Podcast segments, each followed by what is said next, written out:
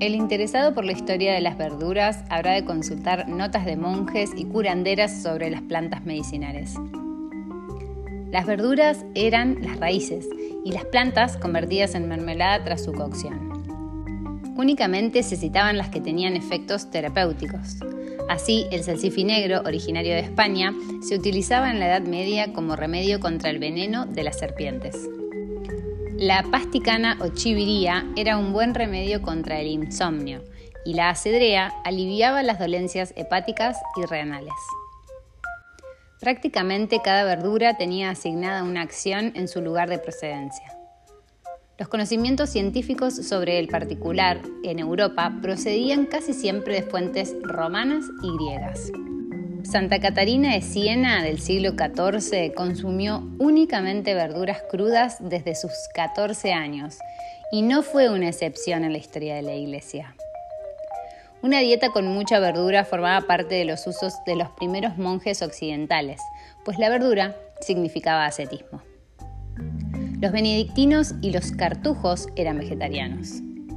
El escaso aprecio que la nobleza medieval sentía por las raíces y las plantas persiste actualmente en los medios agrarios y se refleja claramente en un cuento popular conocido como el castigo de la Cenicienta, que tenía que limpiar los guisantes, que por tanto se consideraba un trabajo inferior.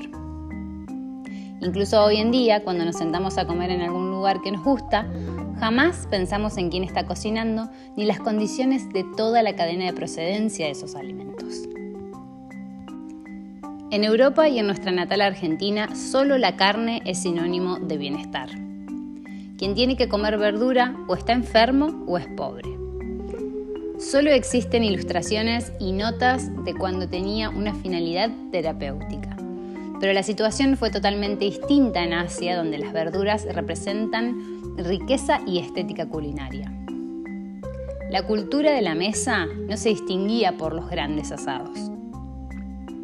Muchas cocinas asiáticas, como la china, posteriormente la japonesa, surgieron como cocinas de la necesidad, a pesar de lo cual, o tal vez acaso de ello, desarrollaron su gran cultura.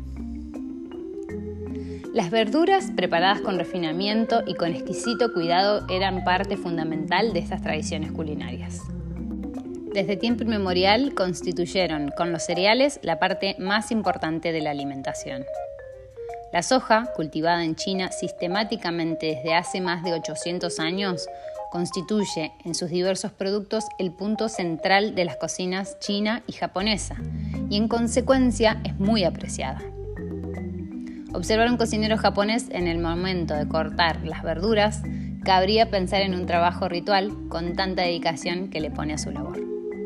Ahora, qué diferente que es esta última realidad de la nuestra, una de las tierras más fértiles de todo el mundo, donde todo crece y donde existía toda una cultura de salud y sanación a través de las plantas, y donde nos estancamos entre la papa, la lechuga y el tomate, desconociendo completamente las plantas nativas y espontáneas que cargan con la sabiduría y nutrición específicas de cada lugar. ¿Imaginan lo diferente que sería nuestra cultura? De la misma manera que el hombre aún desconoce con precisión la variedad de microorganismos que cargamos en nuestros intestinos, de la misma manera se está perdiendo de comprender la biodiversidad que fue precisa para su evolución.